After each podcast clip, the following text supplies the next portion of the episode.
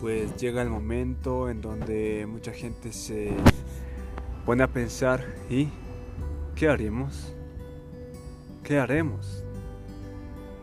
¿O qué hacemos?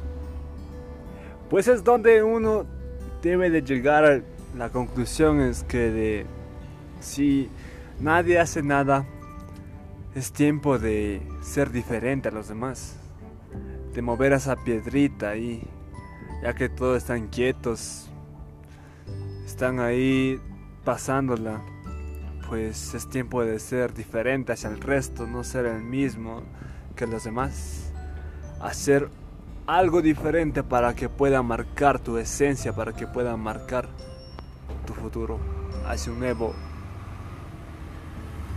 camino. Bless.